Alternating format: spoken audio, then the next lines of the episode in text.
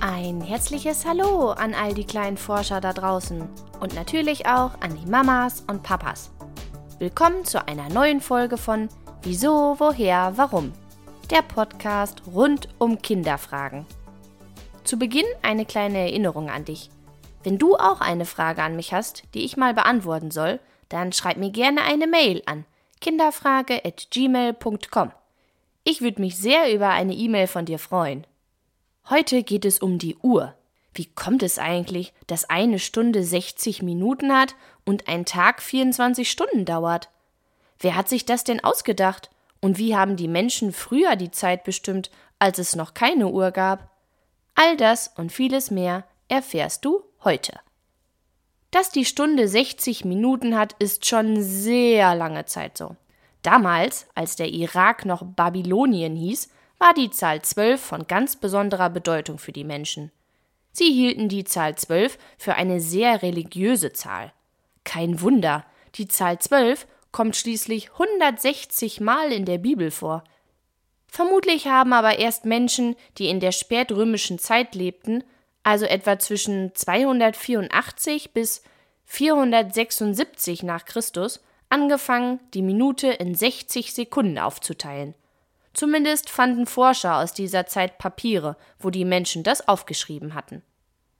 Aber warum denn ausgerechnet 60 Sekunden? Nun ja, heutzutage erklärt man sich das folgendermaßen. Die Menschen haben früher, wie wir heute noch, gerne mit ihren Fingern abgezählt. Vielleicht haben sie damals ja auch schon so die Stunden gezählt. Das weiß man heute nicht so genau. Man kann ja leider niemanden mehr fragen. Um die Uhrzeit also besser rechnen zu können, hat man die Stunde in 5 mal 12 Teile geteilt. Die Zahl 5 wegen der fünf Finger und die Zahl 12, naja, weil sie für die Menschen damals so wichtig war. Und tada, die 60 Minuten waren entstanden. Man stellte allerdings fest, dass die Menschen früher gar nicht so angewiesen waren auf die Zeit, beziehungsweise auf die Minuten oder Sekunden. Wie du dir vorstellen kannst, hatten sie so viele Jahre vor uns noch kein Fußballtraining mittwochs um 18 Uhr oder waren Freitagnachmittag um 15 Uhr mit der besten Freundin verabredet. Vermutlich hat man damals gesagt, wir treffen uns, wenn die Sonne untergeht oder wenn die Sonne ihren höchsten Punkt erreicht hat. Und da sind wir auch schon bei der Frage, wie die Menschen das eigentlich geschafft haben, als es noch keine Uhren gab. Hast du schon mal etwas von der Sonnenuhr gehört? Genau damit haben die Menschen früher erkannt, wie weit der Tag bisher vergangen ist. Je nachdem, wo die Sonne am Himmel steht, konnten die Menschen früher ungefähr abschätzen, wie spät es ist. Bis in die Neuzeit hinein waren die Uhrzeit, also die Minuten und Sekunden, eher wichtig für einige wenige Menschen, zum Beispiel Astronomen. So nennt man die Menschen, die sich beruflich mit dem Weltall beschäftigen. Mit der Zeit aber wurde es auch für die anderen Menschen weltweit interessanter und ist heutzutage gar nicht mehr wegzudenken. Im 17. Jahrhundert war es denn endlich soweit. Die ersten Uhren wurden gebaut. Solche, die genau die Uhrzeit anzeigen konnten, sogar mit Sekunden. Damals noch eine ganz besondere Erfindung. Für uns heute total normal. Tja, und seitdem gibt's die Zeiten. Allerdings gibt es auch heute noch kleine, feine Unterschiede, wie die Menschen auf der Welt die Uhrzeit lesen bzw. nennen.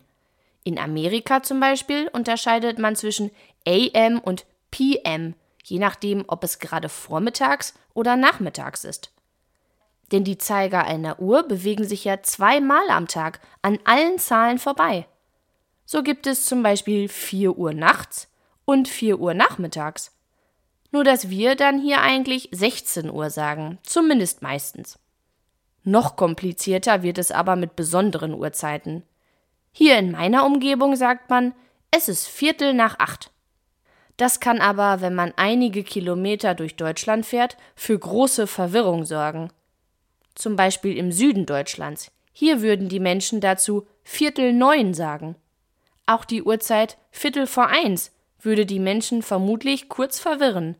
Sie lernen diese Uhrzeit als Dreiviertel eins. Ganz schön verrückt, oder? Ich gebe zu, so viele verschiedene Uhrzeiten und Schreibweisen verwirren mich gerade selbst ein wenig. Aber ich hoffe, ich konnte es dir etwas erklären. Ich wünsche dir eine schöne Woche und freue mich, wenn wir uns Sonntag wiederhören. Bleib neugierig, deine Christina.